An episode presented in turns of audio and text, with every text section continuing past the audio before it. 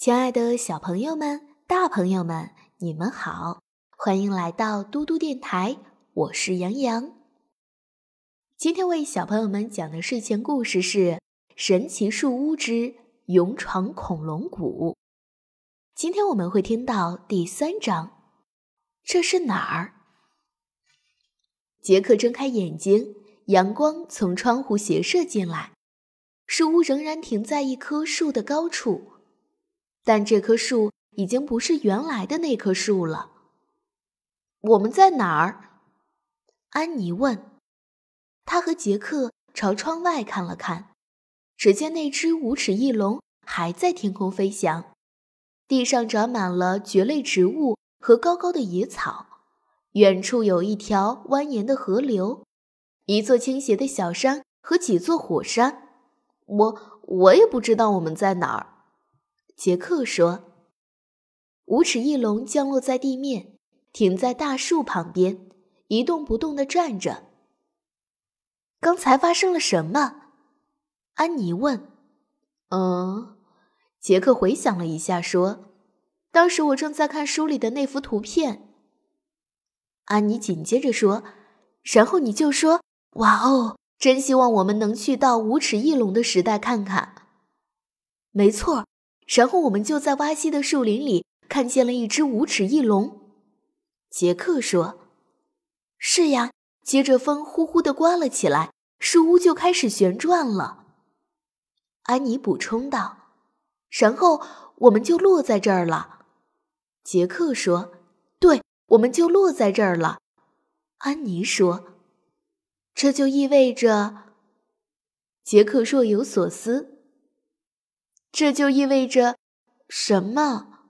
安妮问。不知道。杰克摇摇头。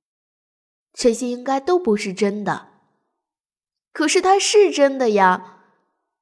安妮指着窗外的无齿翼龙说：“它确实是在那儿呀。”杰克和安妮又一起朝窗外看去。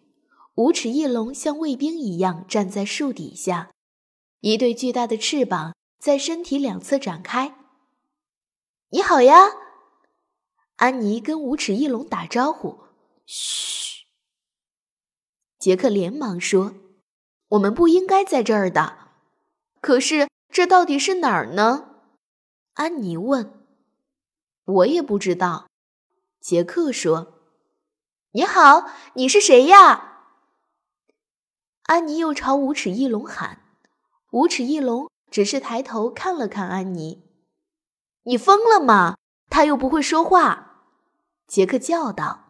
“不过，说不定我们可以在书里找到点什么。”杰克翻开那本恐龙书，找到一幅无齿翼龙的图片，他将图片下面的文字读了出来。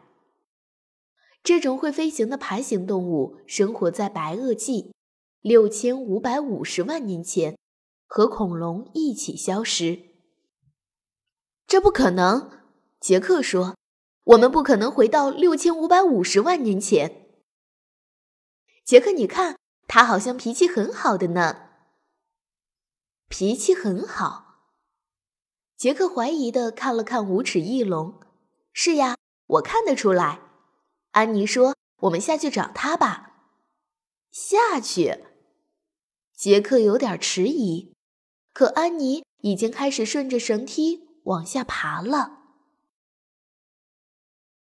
小朋友们，今天的故事就讲到这里啦。那杰克和安妮接下来他们会和无齿翼龙发生什么故事呢？我们一起等待明天的故事。我是杨洋，如果你喜欢听洋洋姐姐讲故事，可以让爸爸妈妈关注微信公众平台“嘟嘟 radio”。我们明天再见啦，晚安。